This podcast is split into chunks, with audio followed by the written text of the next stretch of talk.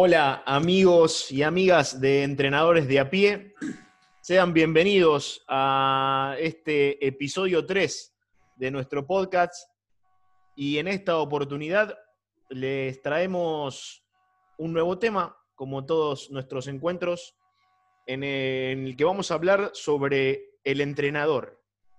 ¿no? Vamos a, estar hablando de nosotros mismos, de qué es ser entrenador, qué es ser un buen entrenador, entrenadora, qué significa esa palabra y cuál es nuestro rol. Así que mm, les doy la bienvenida obviamente a mis compañeros, los saludo, a Marcos Emilio, a Pablo Peló, a Guillermo Tazo, a los cuales les cedo la palabra. ¿Cómo andan muchachos? Buenas tardes. ¿Cómo anda todos los buenas oyentes? Tardes, buenas tardes. Eh, si les parece, yo quería agregar que claramente este, este capítulo, este episodio va a estar cargado de subjetividad a pleno. Eh, trataremos de, de ponernos de acuerdo, de discutir qué es ser entrenador y qué hace al buen entrenador también, como decía Juan Manuel. Eh, y creo que ya, spoileando, todos vamos a tener ciertas ideas diferentes y eso está buenísimo, esa es la mejor parte. Eh, así que me sumo al saludo, a la bienvenida a este tercer episodio, gracias a todos los que han escuchado el 1 y el 2 y, que siguen eh, eligiéndonos para escucharnos, ¿no? para, para compartir un rato. Eh, así que muchas gracias y perdón, como decimos siempre, y le cedo, le cedo la palabra a mi compañero Pablo. Bueno, buenas tardes a todos y a todas. Creo que nuestros episodios van a ser como alguno de mi, de mi época se va a acordar de la serie Combate, que era mm, eh, un pelotón que iba transcurriendo serie tras serie y cada vez eran menos, ¿no? Entonces creo que eh, va a pasar así también con nuestros oyentes a medida que, que vayan transcurriendo los siguientes podcasts, espero que no, pero como dice Marquitos, va a estar recontra repleto de subjetividades y creo que hay eh, tantas, miradas, tantas miradas de, entrenadores y entrenadoras como entrenadores y entrenadoras haya. Porque cada uno tiene su, tendrá su punto de vista, tendrá su, su lugar para el ser entrenador en su vida y por eso mismo que eh, no es, de eso estoy seguro, que no es como todas las otras profesiones que existen en, en esta vida, ¿no? Porque ser médico es ser médico, ser kinesiólogo es decir kinesiólogo y ser entrenador de básquet es un quilombo. ¿O no, Guillermo? Te doy la palabra a vos. Totalmente, Pepe. Es un que- Bueno, buenas tardes a todas, a todas. Es la primera vez que lo digo, todas, a todas. Así que voy a tener que ir acostumbrando a estas cosas. Este, así que bueno, eh, es un quilombo. Ser entrenador es un quilombo. Eh, yo les decía a mis compañeros ahí, eh, ¿existe la filosofía del entrenador de básquet? ¿Qué es eso de la filosofía tan trillado? No, porque la filosofía de fulano, la de Mengano, eh, ¿qué es la filosofía para el entrenador de básquet? Es la ciencia que estudia el pensamiento. Iba a decir. Tal cual, es la esencia que Muy tiene. bueno. Muy bueno. No, pero yo... Bueno, ahí, Sí. retomando ese tema, Guille, perdón, Marquitos, Sí, dale. eh, cuando uno habla de, de filosofía, ¿no? Es, es una palabra que, para mí tiene mucho significado porque, porque viene desde un. O sea, uno, no es entrenador de básquet, sino es una persona que vive las cosas de tal forma. Esa, esa tal forma de vivir, creo yo que constituye la filosofía de cada uno, en, en todo aspecto de su vida, ¿no? Y no estamos ajenos de en lo que respecta a ser entrenador, ¿no? Pero muchas veces eh, yo veo que, confunden esa filosofía, ¿no? Porque, por ejemplo, yo, hablemos de, mi filosofía de- defensiva, ¿no? Bien, la filosofía defensiva puede ser de una forma, de otra, o sea, puede ser de mil formas esa filosofía. Lo que sí no puede faltar cuando uno constituye la filosofía, y con esto doy el pase, es que si uno habla de filosofía defensiva, tiene que hablar de cómo defiende ese uno contra uno, de cómo defiende los jugadores que están cercanos, de cómo defiende los jugadores que están lejanos, de cómo juega, cómo defiende un supuesto pick and roll, cómo defiende un supuesto pick and roll al costado, cómo defiende, o sea, tiene que tener contemplado absolutamente todas las cosas que pueden llegar a pasar dentro de su defensa. Eso es una filosofía, es una construcción total en base a conceptos. O sea que vendría a ser eh, el cómo se van a hacer las cosas. Para resumirlo. Sí, básicamente, pero ese O sea, responde al cómo, dónde, sustento. cuándo, por qué. Sí, ¿no? El ¿Por qué sí. sería el sustento? Digo, es el de- pensar, Sí, es el pensar eh, eh, lo que, lo que, o sea, el problema que vayas a solucionar desde todos los puntos de vista y dándole una versión acabada al tema. No es mi filosofía es esta porque es esta. Y no tenés nada contemplado, sino que tenés que tener todo contemplado.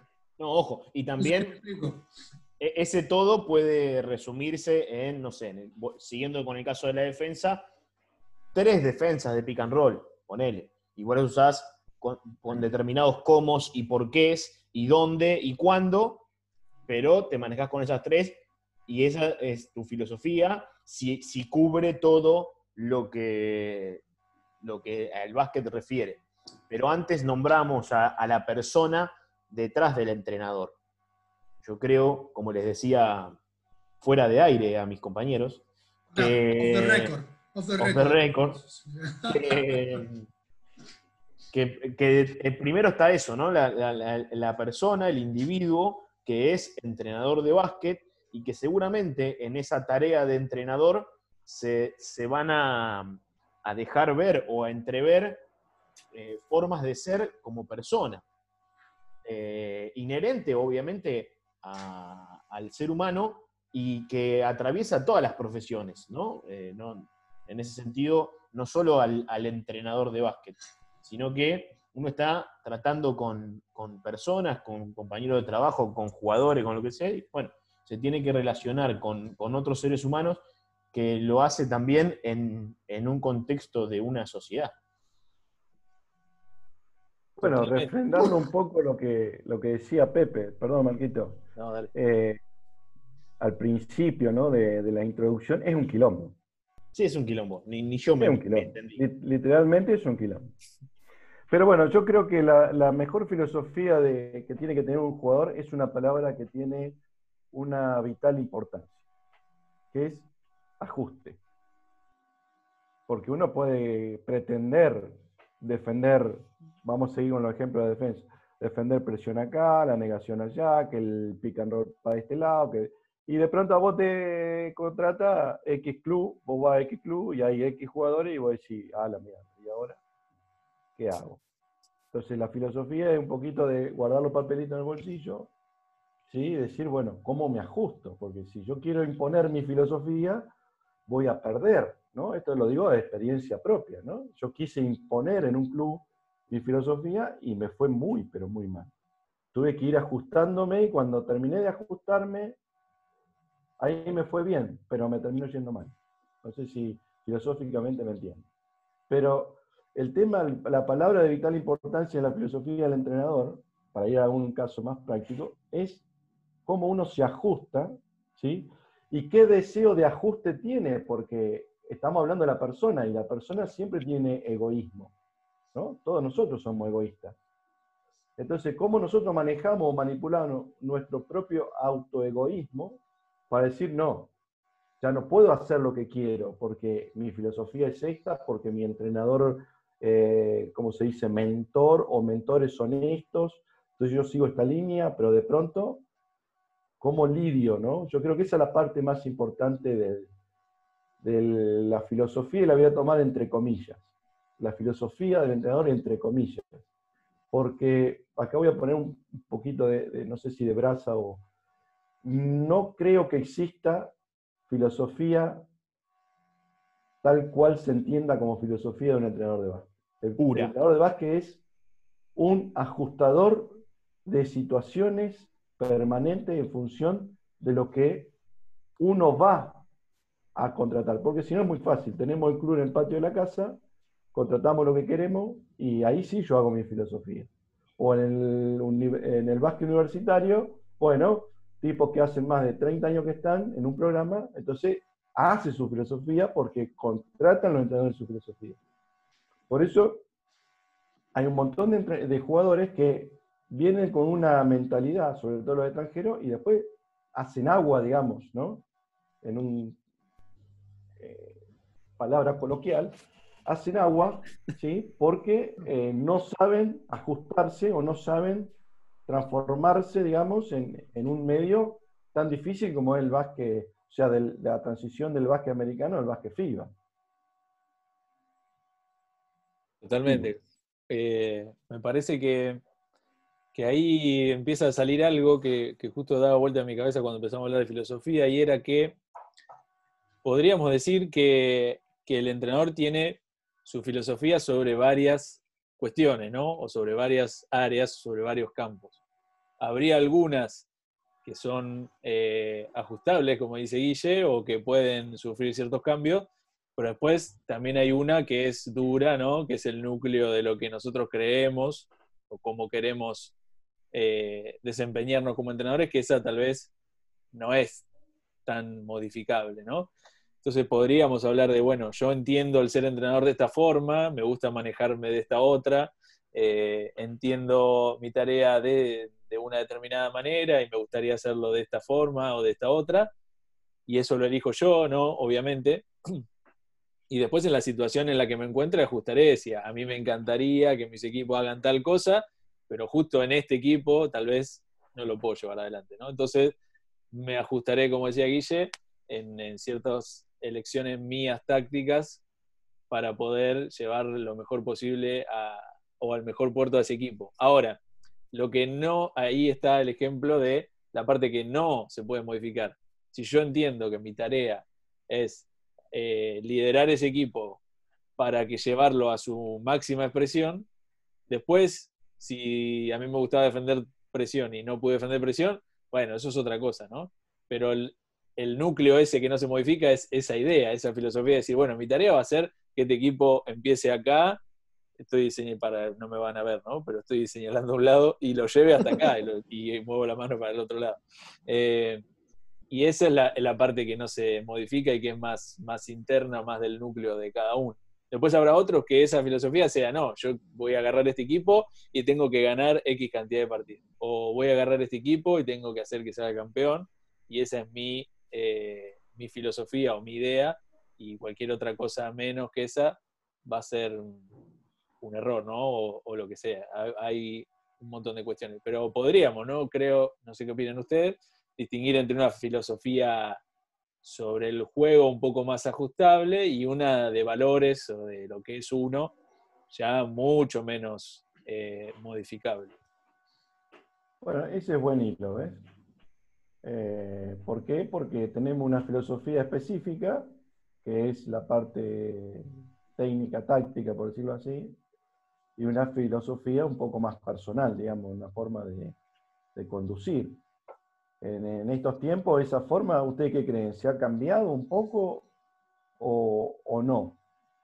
De cómo, cómo, ¿Cómo serían ustedes como entrenadores con sus jugadores?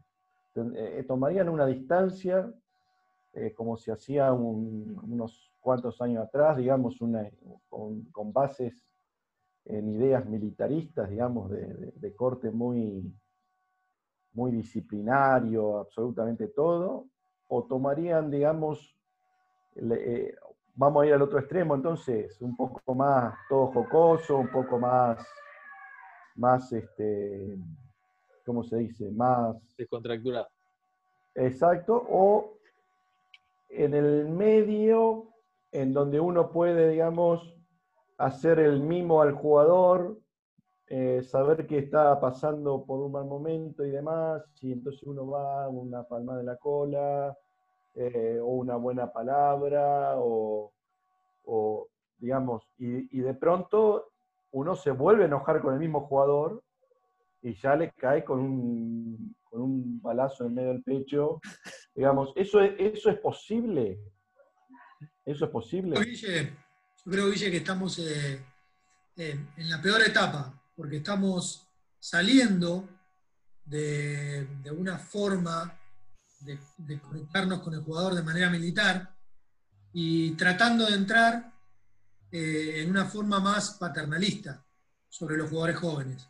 Entonces es como que hay muchos jugadores que esa forma paternalista la malinterpretan, sobre todo algunos más grandes, y, de, libertad se pasa al libertinaje.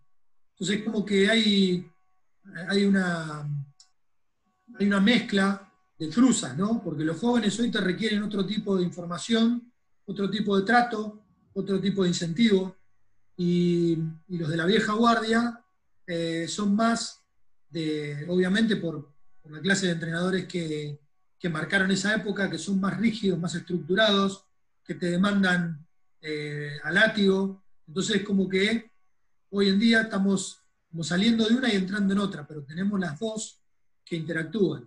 Por lo tanto, si antes yo empecé diciendo que era un quilombo, ahora es un re quilombo. Claro, tal cual.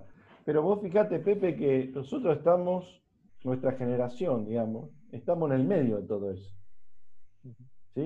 Y, otra vez, fíjate que, la palabra más importante que la generación nuestra que está en el sándwich, ¿no es cierto? Eh, eh, aparece eh, el ser ajustable, digamos. hoy, sale, hoy salió el video de la Asociación de Entrenadores de España, que le hicieron el video formativo a, a Mesina. Y la primera pregunta eh, que le hace el, presidente de los entrenadores españoles, le hace la pregunta de, referido al ataque. Entonces dice, ¿qué cosas trajiste de la NBA a Europa? Y él contesta la primera parte así, eh, digamos, muy de lo que me acuerdo, ¿no? no textual.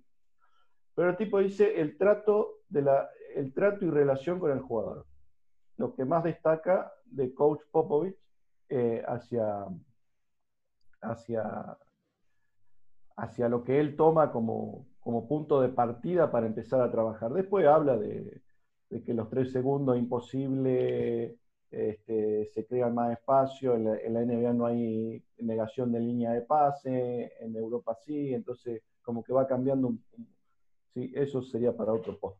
Pero eh, él resalta la relación que tiene que tener todo el cuerpo técnico de entrenadores ¿sí? con, con los jugadores. Hace poco, si ustedes, eh, los que tengan Kindle, ¿sí? para comprar un librito que sale 3 dólares, habla esto de la clase de liderazgo de, Coach Pop. Y, realmente es impresionante los tips que, da. El tipo, eh, cuando tuvo, ¿se acuerdan ese equipo que estaba Nesterovich? Sí. Eh, y después creo que era Torkuglu y no sé si estaba Manu ahí también. Sí. el tipo era un. se juntaba a hablar con Nesterovic, entonces hablaba de Eslovenia. ¿Qué pasaba? ¿Qué pasaba en Argentina? ¿Qué pasaba en Turquía? Eh, y esa es la forma de acercarse al jugador, de acercarse eh, para que el jugador te tome interés como persona. Y cuando vos tomás interés como persona y es mutuo, todo lo que yo te decía hoy de que la palmada en la cola o el tiro en el medio del pecho puede ser real y puede ser palpable. ¿Por qué? Porque ya tenés una relación de persona hecha a base del respeto que empieza del entrenador al jugador. Y el respeto es solamente un, un detalle muy simple, que eso se aprende con el tiempo, que es interesarse por la persona para interesarse en la persona hay que saber de dónde viene, cómo es. Que eso antes no era así, Pepe. Eso era, el jugador era un, objeto, digamos. Un objeto donde vos tenías que demandarle y exigirle. De ahí está todo lo que se habla ahora, que la exigencia, que esto, que lo otro. hoy la exigencia no es por la exigencia misma. Por eso hay mucha, muchos entrenadores con tremenda capacidad intelectual y de conocimiento que fallan fallan, vamos a ponerle fallan, porque la siguiente palabra es muy fuerte, pero fallan. Y yo creo que eh, eh, pasa justamente por ahí, no sé qué, yo pienso. Es un poco serio, pues, ¿eh? Terrible, ¿eh? Porque no. Tremendo. Se cortaba. Yo estoy de espectador porque la verdad que es un lujo escucharlos. ¿El libro, Guille, es Popovich, el sargento de hierro? ¿O es otro? Para recomendar libros de paso. Bueno, para que voy a, lo voy a buscar en el Kindle, en el teléfono, y te lo digo. Mientras lo buscas. ¿eh? eh, Porque hay otro de Steve Kerr que, que es, que es un pupilo, entre comillas, Pop. Claro. También habla exactamente de, de- da las mismas, las mismas, ¿cómo se dice? Las mismas cosas. ¿sí? No, pero está clarito y coincido. Ahí te, te paso el, el- te doy el pie, Macu. Pero mm, creo que voy a ser eh, idealista, ¿no? Eh, y el término medio es ese de- del que tanto eh, anhelamos, por así decirlo, ¿no? Este, mientras tanto, Guille me muestra el, el libro se está que- peleando con, con la tecnología. Ahí está. The Leader- Leadership Lessons of Greg Popovich, ¿no? Las, las lecciones de liderazgo de Greg Popovich. Este, y es el, el término medio, a todos nos gustaría estar en el término medio. Me, me gusta, voy para atrás, lo que dijo Marcos, de, de cosas más ajustables o más flexibles y otras no, pero creo que a medida que uno crece, no solo en, en la, en la vida, ¿no? en la línea de tiempo biológica, sino también en- dentro de la profesión como entrenador, eh, todas quizás pueden llegar a ser ajustables, ¿no? La- la- las ideas y las filosofías. La dejo ahí picando para, para- para pensar. Y, y lo otro que quería decir es que cada uno debe- deberá buscar su mejor versión como entrenador, ¿no? O entrenadora. Y no entrenar con el saco de otro, ¿no? Como se dice la frase esa, eh, porque eso no, no va a ser genuino y a la corta o a la larga va a terminar siendo contraproducente no solo para el equipo, sino para, para, el, para el entrenador, entrenadora. Totalmente. Exactamente. Y yo quería agregar ahí en el tema de esto de, de la relación, ¿no? De las relaciones entre entrenador, jugadores y cómo funcionaba antes, cómo funciona ahora. Eh, esto también tiene que ver con, con la famosa filosofía que estábamos hablando, ¿no? En mi caso particular, y esto es totalmente personal, eh, que no quiere decir que, que- sea así, una máxima, en mi caso particular, por ejemplo, o en mi filosofía, en el núcleo que no se puede modificar, eh, incluyo esto de que si yo voy a trabajar con alguien y ese alguien va a ser una persona que, primero, voy a ver todos los días, porque con los jugadores con los que yo convivo los veo todos los días. Los voy a ver mucho tiempo, ¿no? Vamos a compartir muchas cosas, no solo entrenamiento, sino que viajar, que comer, que lo que sea. Eh, y si voy a tener es- ese tipo de, carga horaria y de, y de interacción con una persona, no la puedo contemplar bajo ningún punto de vista si no tengo, aunque sea un mínimo de relación o de confianza con esa persona, ¿no? Eh, para que salga bien, si me interesa que salga bien, ¿no? Entonces, me pasa con los jugadores nuestros en el equipo que eh, al principio cuando se suma alguno nuevo o, cuando recién los conozco, trato de invertir cierto tiempo en conocer un poco más de ellos o lo suficiente como para que se establezca una relación de confianza eh, que nos sirva a los dos para este tipo de cosas, porque vamos a atravesar un tiempo muy largo de muchos, muchas emociones también y de muchas cosas, y si no está eso, tal vez la comunicación entre nosotros va a ser eh, difícil, ¿no? Y cuando yo le quiera decir algo o ayudar en algún sentido, no me va a creer si no está esa confianza o esa, o esa relación. Y, y si, y si no, no, no, no gastamos tiempo, en el buen sentido, en eso, creo que se hace muy difícil. Ahora, después, obviamente que va a haber relaciones muy respetuosas y de, y de, de corto alcance, si se quiere, ¿no? Pero que nos va a servir para trabajar en conjunto, y después va a haber otras que van a ser mucho más profundas y significativas para después. Y no hay que tenerle miedo a eso, me parece tampoco. Creo que estaba esta, como este mito de que no te podés relacionar de la mejor manera con, con los jugadores porque puede, puede pasar algo ahí. Y, pero creo que ahí eh, puede, puede haber ese tipo de relaciones, tanto profundas como, como superficiales. Después, las dos personas involucradas sabrán eh, respetar eso, ¿no? Y, siempre trabajar en pos de lograr el objetivo, pero eh, ya le digo, para mí no concibo esa relación de, entrenador y jugadores sin ese mínimo de confianza, y eso se construye también a través de esto. Yo coincido, y, le voy a agregar un par de factores que, por ahí eh, no, no, sean tan lindos. Digo, eh, eso para mí necesita de dos personas, ¿no? La relación de, que el otro también quiera un poco y necesita de tiempo también. Y si bien tenemos una temporada de 10 meses, compartimos muchos entrenamientos, muchos viajes, pareciera mucho tiempo, pero desde mi experiencia personal, las mejores relaciones que he tenido así de relación entrenador-jugador se han dado en años o en dos temporadas. Equipos que renuevan mucho eh, el plantel eh, y más teniendo en cuenta que un equipo de trabajo, además de los, de los 15, 18 jugadores para, para entrenar, sumando juveniles, más el equipo de trabajo o el cuerpo técnico, más los allegados, etcétera, digo, son muchas personas con las cuales uno debe relacionarse. No creo que con todas se pueda llegar a, ese nivel de, digamos, de relación y de confianza. Y el factor tiempo, lo, resalto de vuelta porque me parece eh, clave, que pareciera mucho, porque compartimos mucho, pero a su vez eh, hay que darle tiempo fuera de práctica, hay que darle tiempo eh, a que las cosas se, generen con confianza y con emoción y que se arraiguen, digamos, a, la relación para nutrirla. Y me parece que, parece mucho 10 meses, pero no lo es. No, claro, pero por eso te decía que para mí es el, es el mínimo con el que se pueda contar para perseguir esos objetivos que pongamos.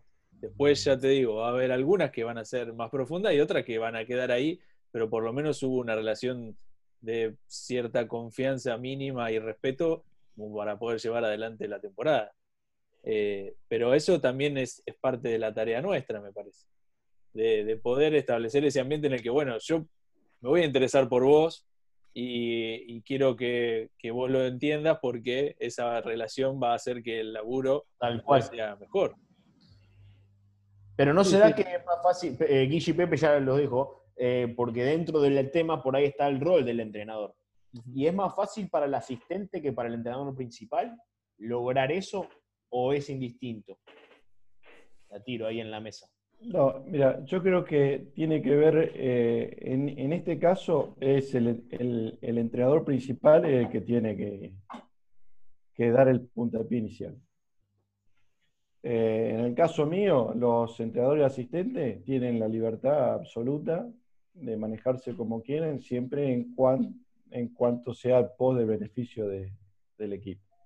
Pero creo que el entrenador principal es el que tiene que, mostrar la punta de lanza en generar esto de la empatía, digamos. Estamos hablando de empatía. Obviamente que vamos a tener aquellos jugadores que son desarraigados en el sentimiento de generarla, otros que son unos forros, y otros que realmente son tipos que les gusta, les gusta que, vos estés encima, que, vos, que vos le, preguntes sobre tu familia, sobre, sobre sus cosas, sobre dónde vive. No importa que viva en Casilda, Santa Fe. Vos tenés que saber qué pasa en Casilda, Santa Fe, como entrenador. Eso es un, es un tema de que yo no sé si se maneja o no se maneja. Y después, esa multiplicidad de personalidades yo creo que las tenemos que manipular, saber manipularlas. Tenemos que ser un, manipulador de emociones, digamos, ¿no?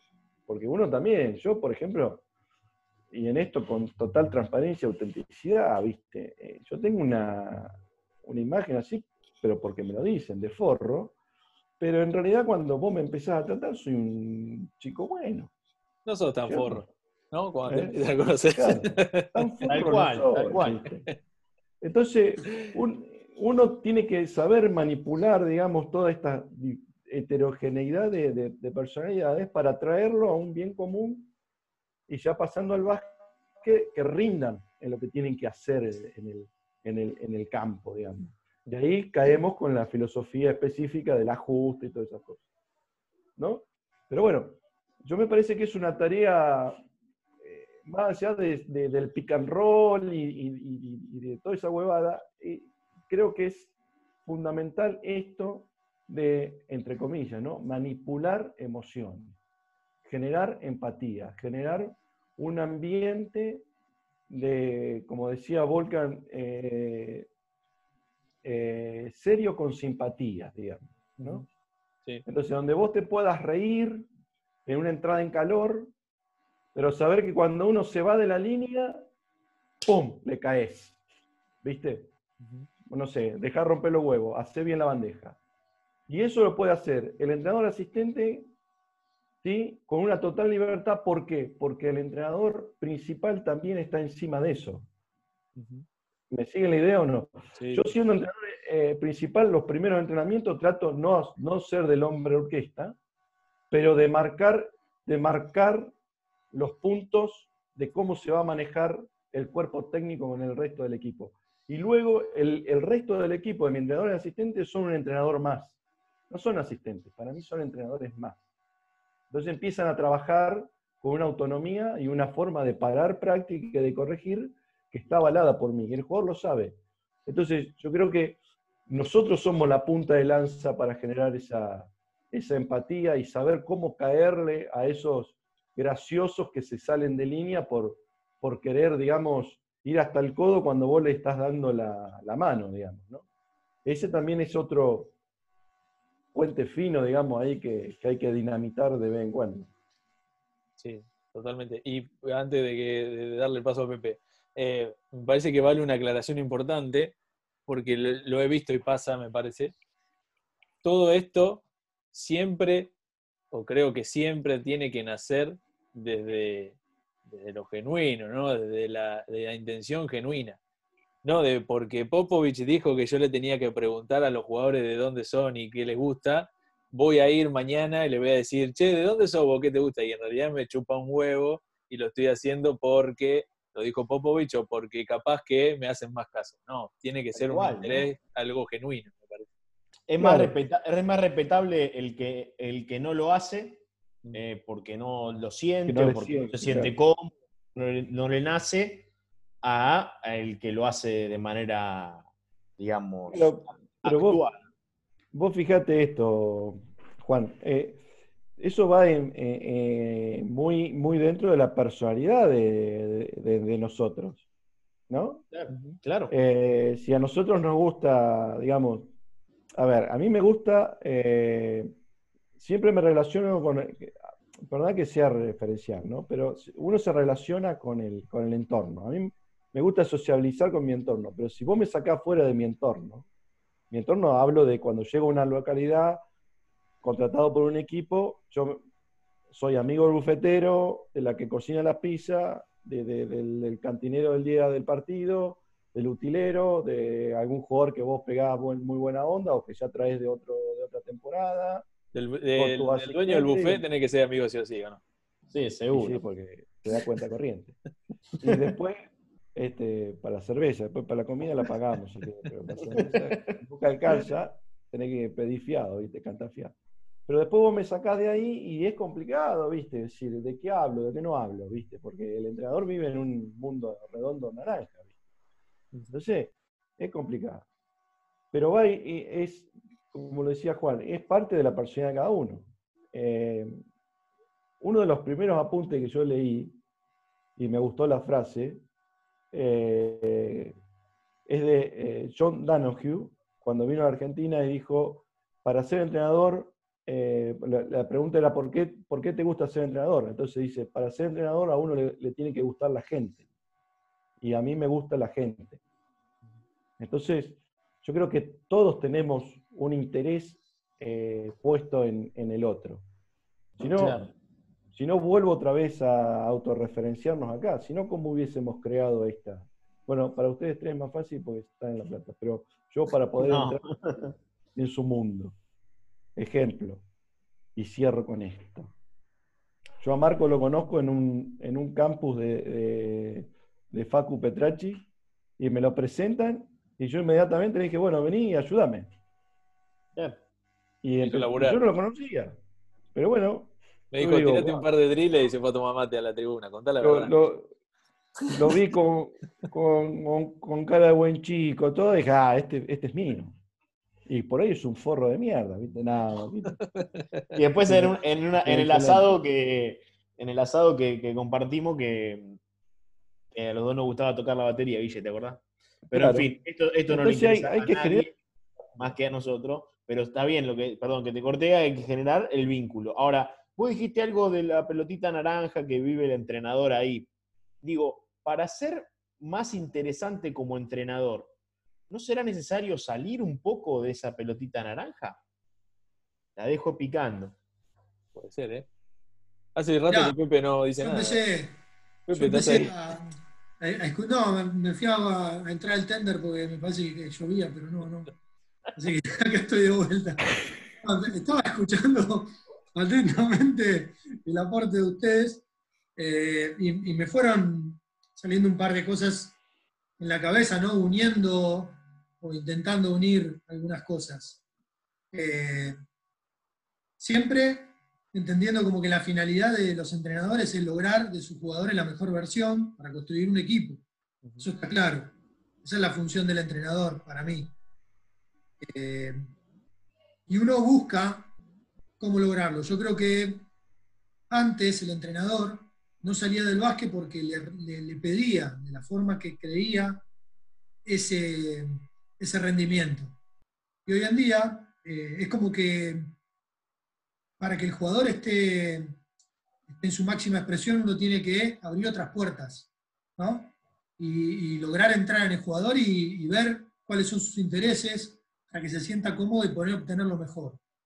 Yo creo que en pos de eso nace eh, ese contacto con el jugador y, tratar de, ver qué piensa, qué siente, eh, cuáles son sus man- sus manifestaciones como persona, ¿no? y tratar de entablar canales de esa forma. Pero acá me quedó algo picando que primero dijo Juan y después lo, lo recuperó Marquitos, que es ser genuino. ¿no? No, no puede lograr nada, eh, creo que Juan lo había dicho, que es el dirigir con el traje prestado, ¿no? Uno nunca puede ser o fingir ser otra persona. Esos intereses de querer llegar a la otra persona tienen que ser genuinos, porque si no el jugador se da cuenta y automáticamente todo se vuelve atrás. ¿no? Yo siempre distingo dos, dos comunicaciones con el jugador. Una que es ese jugador que te dice lo que realmente piensa, por ahí de la forma, de una forma que vos no considerás, en un momento que no considerás, pero por lo menos esa persona le está diciendo lo que realmente a vos te da herramientas para poder actuar. Y está el otro tipo de jugador, que, que es el que te dice lo que vos querés escuchar. ¿no? Y yo creo que si vos llegás de una forma tal que el jugador eh, te cree genuino, tenés mucha más chance de que él te diga lo que él cree realmente y no lo que vos querés escuchar. ¿No? De mi forma de ver. Por eso también, Guillo, en nuestra época era diferente, porque el entrenador no salía de ese mundo redondo. Hoy en día quizás la forma de convencer a un jugador es simplemente compartiendo eh, lo que, o sea, una, una, una charla sobre la situación, por ejemplo, ellos, a nosotros nos tocó eh, tener jugadores venezolanos en el equipo. Y la, comunicación no era de, si el paso cero se lo habían enseñado o no, sino era cómo está tu gente, cómo está tu familia, cómo realmente eh, entablar ese tipo de conversación y se llegó a una situación en la cual nosotros podíamos eh, obtener más cosas que simplemente siendo verticalista y pidiéndole que ese jugador haga tal cosa. Entonces, pero obviamente eso salió de forma genuina, porque realmente nos interesaba cómo estaba todo su entorno familiar, ¿no? Pero, y en esto eh, quiero ser muy, muy, muy preciso, ¿no? ¿Qué es eso de, de- de- ser genuino en lo que uno expresa? y no preguntarle, che, ¿cómo está tu familia? Sabiendo de que le voy a reclamar de que en el pick roll no está haciendo X cosa.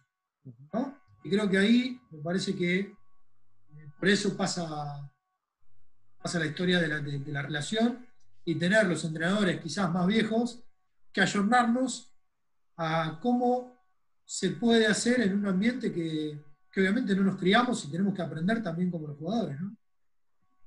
Claro, ahí está el desafío, porque nosotros, incluso nosotros tenemos cierta diferencia de edades entre los cuatro, no tampoco tanta, pero tenemos cierta diferencia igual compartimos en que nosotros aprendimos, nos criamos de una forma, en el medio cambió todo y ahora es otra cosa totalmente diferente, entonces tenés que dejar atrás todo lo que, lo que te dijeron o viviste y empezar a contemplar las cosas de, otra, de otro punto de vista. Y es súper complicado, eh, me parece, en todo punto de vista, en todo sentido. Y ni hablar de ser entrenador, sobre todo por esto, porque como decía Guille, uno trabaja con gente y trabajar con gente tal vez sea una de las cosas más difíciles que existen. No, no por, por, porque sea malo, digo, sino porque es complejo. Y, ni hablar con, con, jóvenes en formación, jugadores, jugadoras eh, en, edades de, adolescente, ¿no? Eh, porque por ahí estamos hablando en un momento de la charla, obviamente nos referimos al, básquet profesional. Esto llevado al, básquet formativo o, al básquet de, juveniles, más aún todavía. totalmente. Y si les parece, voy a agarrar medio el timón del barco un poquito de los entrenadores de PES, lo voy a, lo voy a deslizar para que el tema vaya para otro lado. En este cambio generacional y cambio de, eh, formas de entender todo, ¿no? Y que nos involucra como entrenadores de básquet y el deporte también.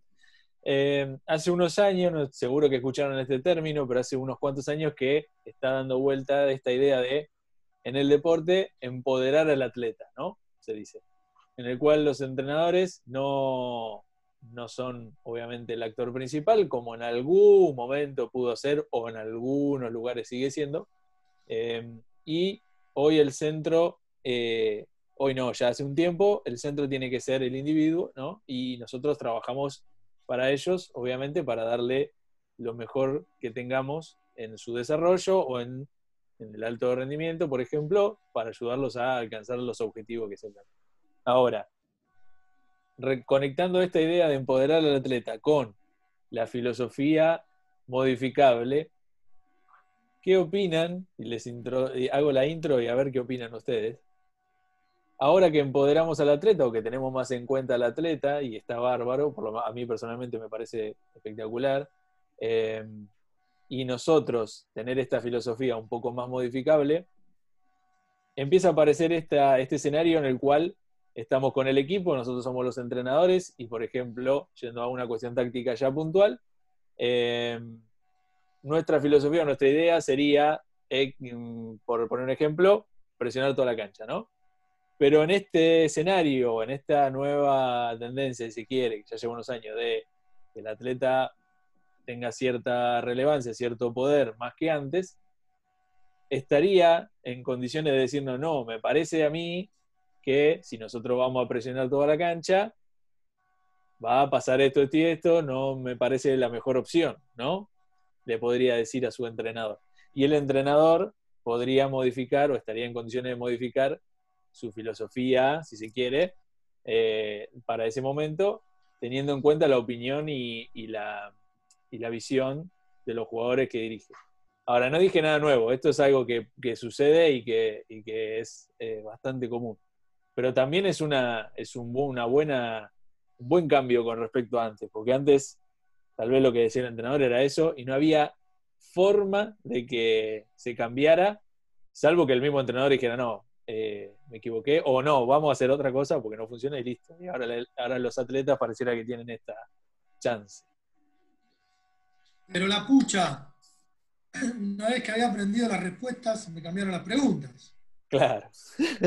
Eh, yo creo que para que sea viable tu, punto de vista, Marcos, que me parece que, es la tendencia que viene, nosotros deberíamos, deberíamos eh, darle una educación al atleta para que esté listo para esto.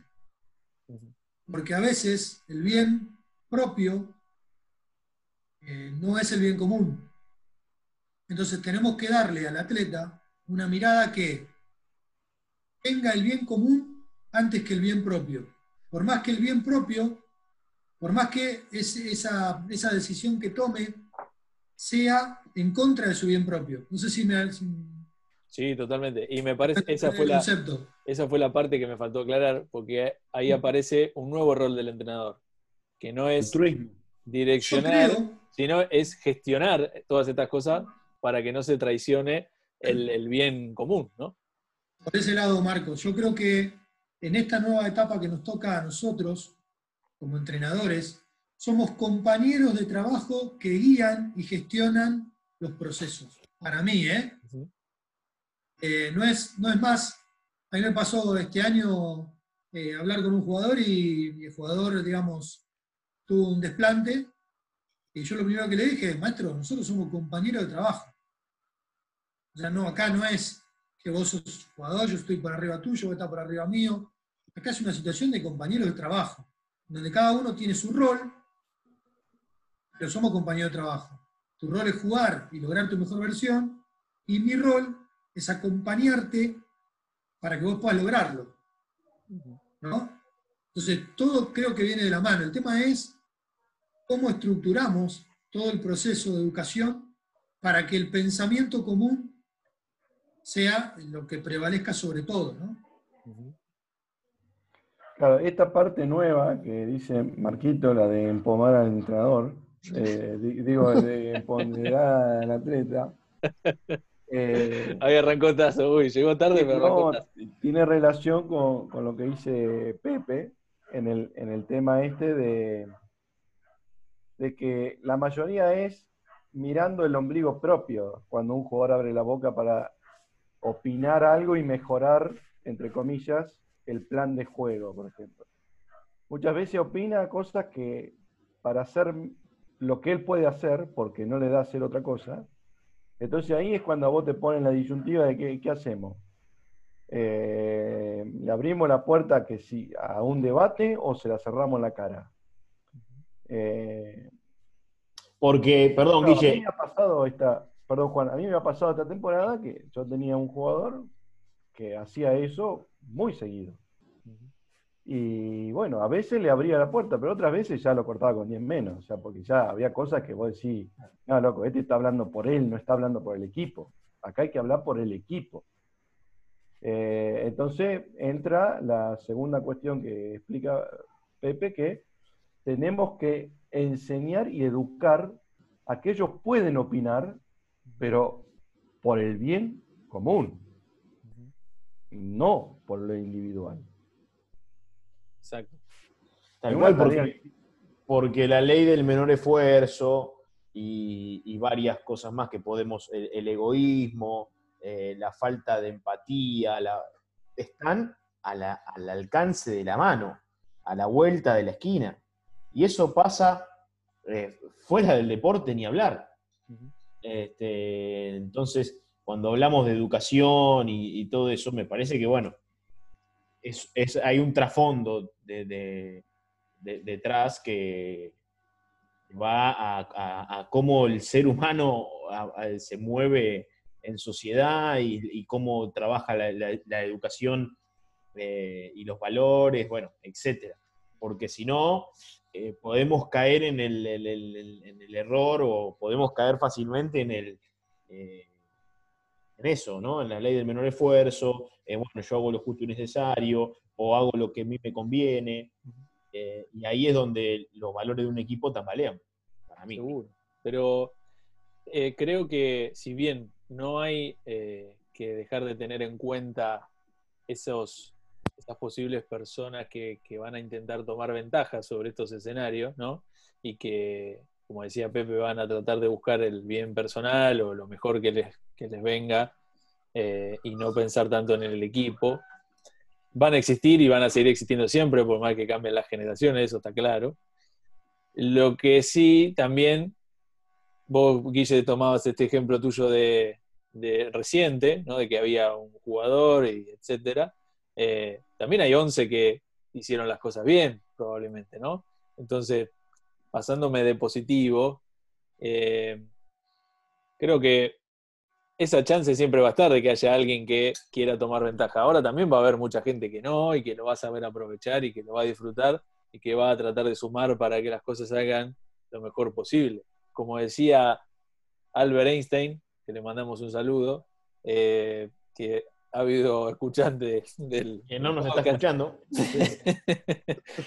Él tenía, decía esto que me parece brillante, brillante, y es la decisión más importante que va a tomar cualquier persona en su vida es si vive en un mundo hostil o en un mundo positivo, ¿no? Feliz.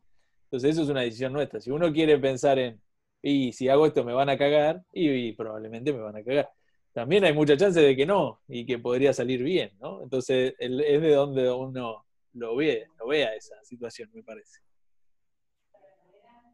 Eh, sí, claro. Estoy eh, pensando, estoy cometiendo el error, perdón, Guille, de pensar por otros. Porque, porque, bueno, yo estoy viendo acá a Pepe que está tomando mate, para, los oyentes, y pienso por él, y es un error mío, no lo tengo que hacer, pero lo voy a, lo voy a decir yo, Pepón, quédate tranquilo. Una manzana podrida puede llegar a pudrir todo el cajón. Seguramente. Digo, te, doy, vuelta a la que vos decís, la de que 11 lo hicieron bien. Sí, yo, pensaba, yo pensaba que la clave de esto, cuando hablaba Marcos, ¿no? yo pensaba, la clave de esto es tener un detector de esas personas y rodearse de esas personas, de las que escribe Marcos, ¿no? De las positivas. O, tomar el control total del lugar donde estoy y hacer que, en este caso en el básquet, que es lo que nos, eh, nos trae acá, agarrar las, las categorías formativas desde que el pibe pisa el club y dotarlo de esa manera de pensar. Para ir solucionando los problemas e ir teniendo gente que te llegue a esa forma de pensar, ¿no? Mierda, ahí, ahí te metes en el, en el cuento de la buena pipa, Pepe. No termina nunca eso. Porque después empezar con que los boludos que quieren ganar el, campeonato nacional U13, los otros que quieren ganar el U15, el, el que hace zona partido para decir, uh, le reventé el, el OPI a estudiante de La Plata con una zona 2-3 en 15 años ahí media disfrazada, le gané por 40 Gimnasia La Plata, después le gané por 30. De eso hay un montón, ¿eh? Proliferan, agarras una baldosa y salen como 6, 7, ¿viste? sí. Este, Pero es lo mismo, y lo conecto de vuelta con cómo empezamos. Somos una cultura muy puta. Anoche estaba mirando, estábamos mirando una, una película y hay un, una escena de un tipo que se va a levantar una mina y, la mina le dice, ay, eh, dame una copa de champán, pero que sea bien fría, si no, no me la des. Entonces lo mira al flaco y le dice, yo soy muy, muy exigente, pero bueno, para este país, para ser exitoso, hay que bajarle el nivel de exigencia. Ah, mía. ¿Qué película es esa? algo parecido. Algo fue la No, eh, Perdón, que eh, un entrenador de vóley.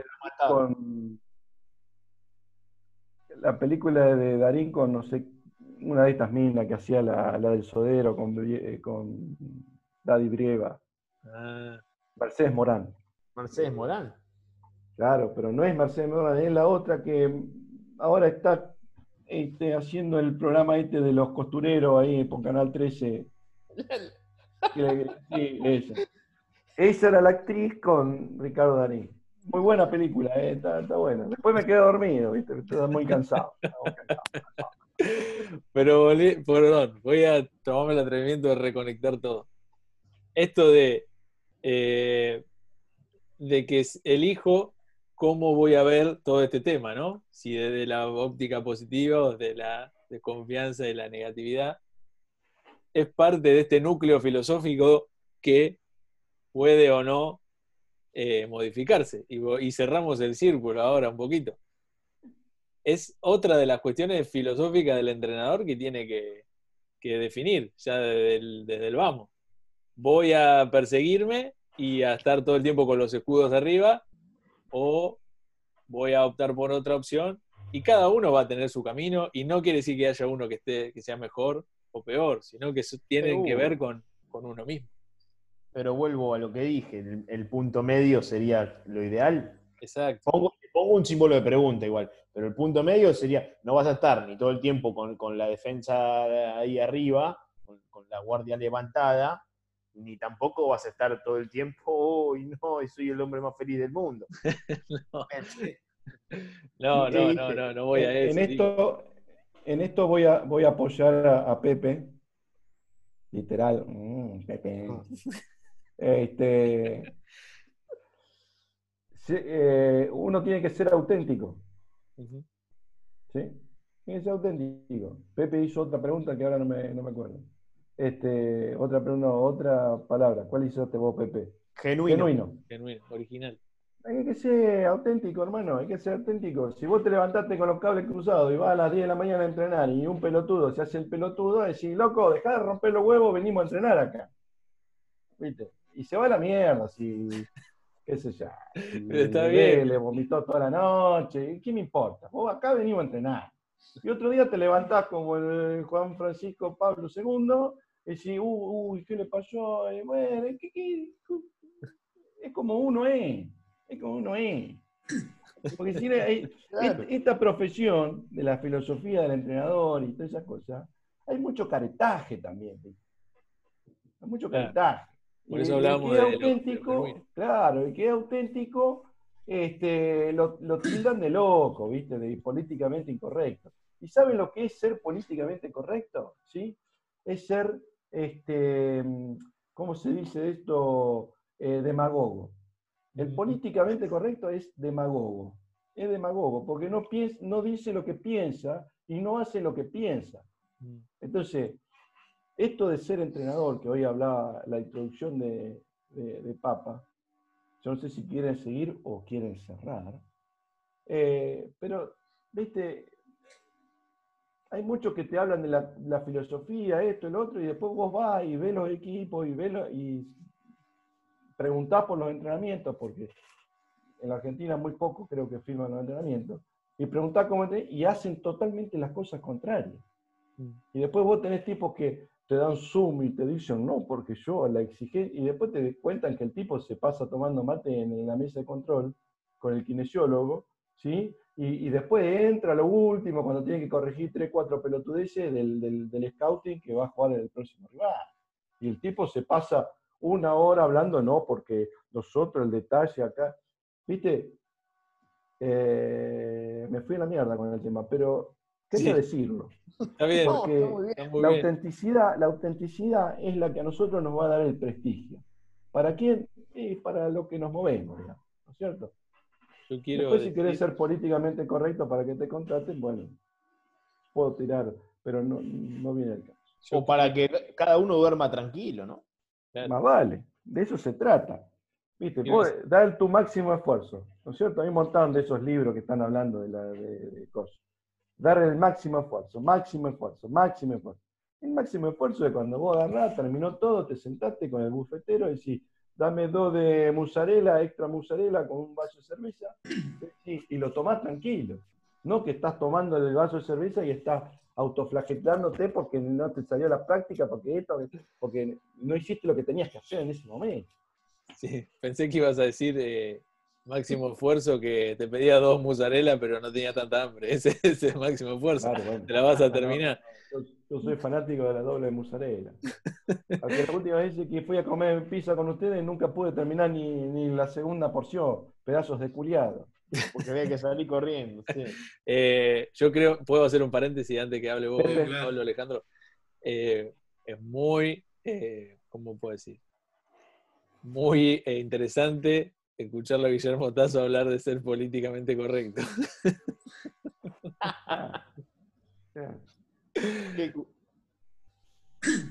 Dice que, dice que la diplomacia es decir buen perro, buen perro hasta que pueda agarrar el palo. Parece como que fuera algo así o no. Dice. Escuchá, bueno, mi abuela decía que el que dice una mentira no sabe lo que va a tener que mentir para defender esa mentira. ¿no? Y creo que esto va relacionado a lo que decía Guille. Hay muchos entrenadores que se esfuerzan en construir una apariencia y después eh, quieren seguir con ese personaje cuando ya se les va de las manos, ¿no? O sea, que se esfuerzan más por mantener el perfil de ese personaje que crearon que realmente por ofrecer lo que ellos pueden ofrecer, sea lo que sea, ¿no? Esos entrenadores que, no, yo entreno 25 horas eh, y, digamos, y permanentemente esbozan que eh, tienen, que son rígidos, que son disciplinados, que son, y después vos te das cuenta que no, no son así, ¿no? Entonces, ¿qué necesidad de crear un personaje que después uno no lo puede mantener? Por eso es lo que digo, ser, ser auténtico, soy esto, te gusta bien, y si no, no hay problema, pero esto es lo que soy yo y lo voy a seguir siendo porque lo puedo mantener, porque puedo dar fe de, lo que soy, digamos, ¿no? Eh, por ahí a vos te gustaría que sea de otra forma, y bueno, no, no lo soy. Y hay que estar en paz con eso también. Y, saber de que va a traer un montón de beneficios y que después vas a tener también otras dificultades. Es así, ¿qué va a hacer? Claro, es como, eh, le recomiendo la primera serie del primer capítulo, This Is Us, esa sí la vi toda. ¿eh? Qué este, porque, Juan, no, todo, no todo, es de Last Dance, no todo es de Last Dance, no todo es basketball, man. Exacto. No todo es basketball. Hay una vida fuera del basketball. Déjenme, redondear la cosa. Hay muchos, muchas situaciones que, que los entrenadores piensan, va, en realidad es como que al entrenador argentino, no sé, no sé en otro país porque no conozco, pero como que le gusta ese, ese rótulo de obsesivo. Ostentar conocimiento. No, no sé si ostentar conocimiento, ah. sino obsesivo. Porque de que, eso los hay. De que el tipo, digamos, no, perdí, me volví loco. Y, Perdiste, ah. bueno, un poquito más. O, a veces el otro equipo hizo las cosas realmente bien y a vos no te dejó la puerta abierta para que vos puedas ganar. O capaz que hiciste lo mejor posible y el otro equipo tiene mejores jugadores porque tiene más billetera, qué sé yo. Perfecto, pero, o sea, no es que te vas a. A ver, es como que esa, esa obsesión eh, la, fingen por, por, los demás, ¿no? Es como que yo a veces termino el partido y se perdió y estoy chocho igual, porque el equipo realmente respondió en todo lo que trabajamos y no nos dio para poder meternos en ese partido por una cuestión de que nosotros teníamos que generar en el otro algo que no terminó pasando porque la jerarquía del otro no lo resolvió. Entonces, ¿qué problema hay? No me quedo hasta las 5 de la mañana pensando, puteando. No, al contrario.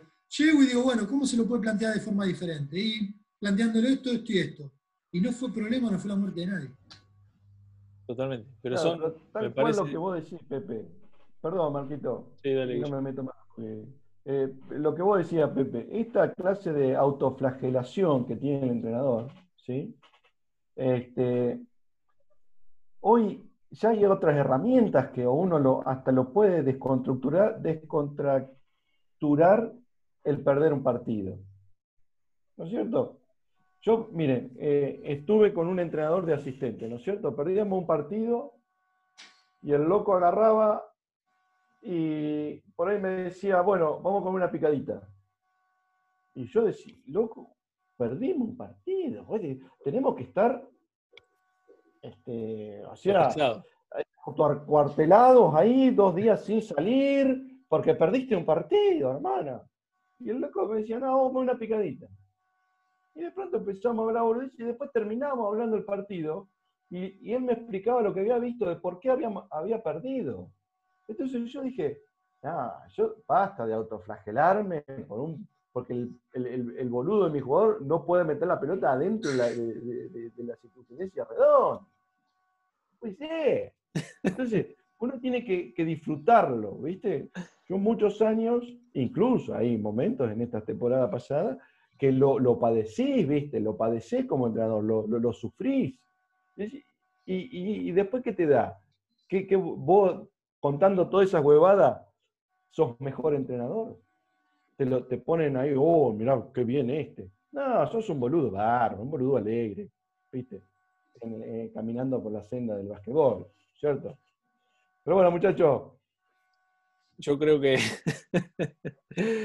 este, yo creo que Sí, la vamos a Antes del cierre. Marquitos, permitime este comentario antes del cierre. Sí, Nosotros arrancamos la charla diciendo sobre el entrenador de básquet. ¿Cierto? sí. ¿Cuántas palabras le dedicamos a algo exclusivo de contenido de básquet? Cero. Determinantemente es un quilombo.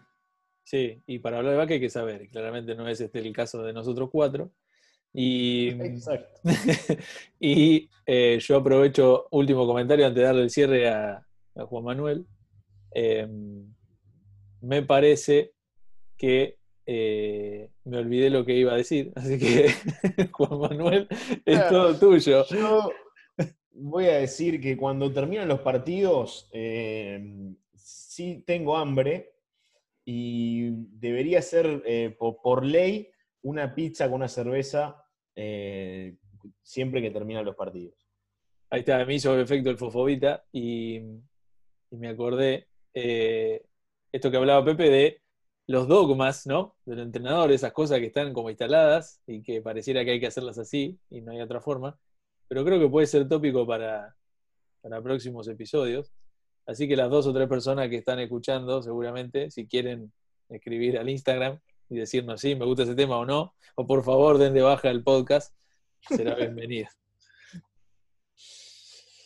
Bueno, amigos y amigas, esto ha sido mm, el episodio 3 del podcast llamado Entrenadores de a pie. Hoy hablando un poco sobre la complicada tarea de, de entrenador, entrenadora, pero que no deja de ser una actividad muy grata, que nos gusta mucho, por eso estamos acá. Les mandamos un saludo y hasta el próximo episodio.